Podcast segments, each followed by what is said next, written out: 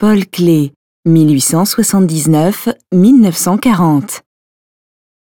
Homme-poisson, 1927.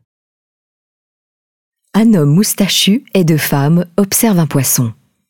Rien d'extraordinaire a priori, mais si l'on y regarde de plus près, cette œuvre palpite de tension. Sur le bord gauche de l'image, un autre visage apparaît de profil au centre de la composition, ce que l'on prend d'abord pour la bouche de l'une des deux femmes revêt dans le même temps l'apparence d'un poisson. Le poisson du premier plan, plein d'arêtes, est représenté avec ses deux yeux. Les personnages observent les poissons évoluant dans l'aquarium depuis l'extérieur, et pourtant, si l'on regarde le tableau dans sa globalité, on pourrait croire qu'ils sont eux aussi directement plongés dans l'eau, comme littéralement transformés en hommes-poissons. Pendant sa période d'activité au sein du Bauhaus, Paul Klee réfléchit intensément à la question du mouvement, considéré d'une part sous l'angle de la statique et donc intimement lié à la gravitation, et d'autre part sous l'angle de la dynamique. Il s'intéresse tout particulièrement au mode de déplacement des oiseaux et des poissons. Clé décrit l'eau comme une zone intermédiaire, où les lois de la pesanteur sont en grande partie abolies et qui rend ainsi possible la pleine liberté du mouvement.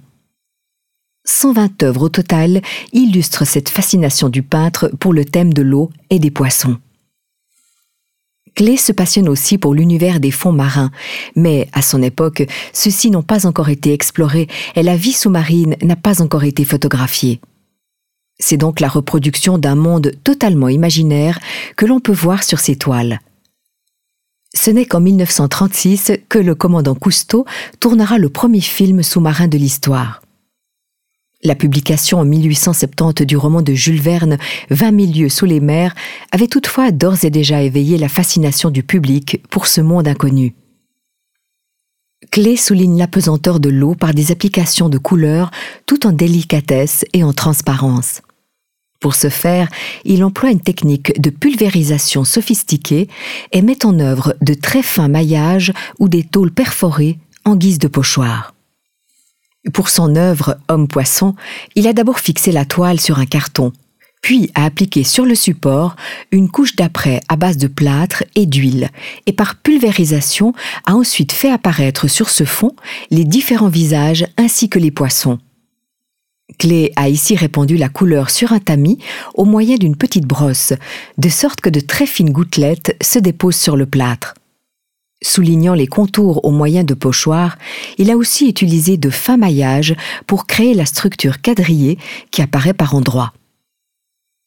Paul Clé aime expérimenter de nouvelles techniques de peinture et la pulvérisation vient enrichir son répertoire. Il mesure son talent dans ce domaine avec d'autres artistes du Bauhaus comme Laszlo Moholy-Nagy et Vassili Kandinsky qui avaient employé ce procédé avant lui. La mise en œuvre de techniques nouvelles va tout à fait dans le sens des ambitions avant-gardistes du Bauhaus. Cependant, Paul Klee recourt à la technique dans un but purement artistique et se démarque en cela de l'idéologie de l'Académie d'art du Bauhaus qui se focalise de plus en plus sur le progrès technologique. Dans son œuvre Homme-poisson, Paul Klee utilise la technique de pulvérisation pour accentuer l'impression d'apesanteur. Mais la toile Homme-poisson cache également une autre composition invisible à l'œil nu car dissimulée sous l'après de plâtre.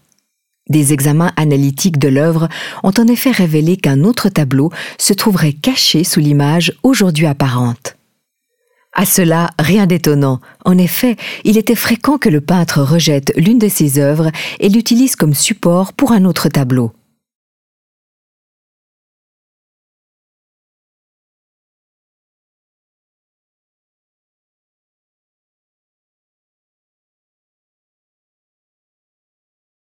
Visitez le Zentrum Paul Klee, Berne, et voyez les œuvres originales et téléchargez l'application gratuite Museum Bern dans le App Store.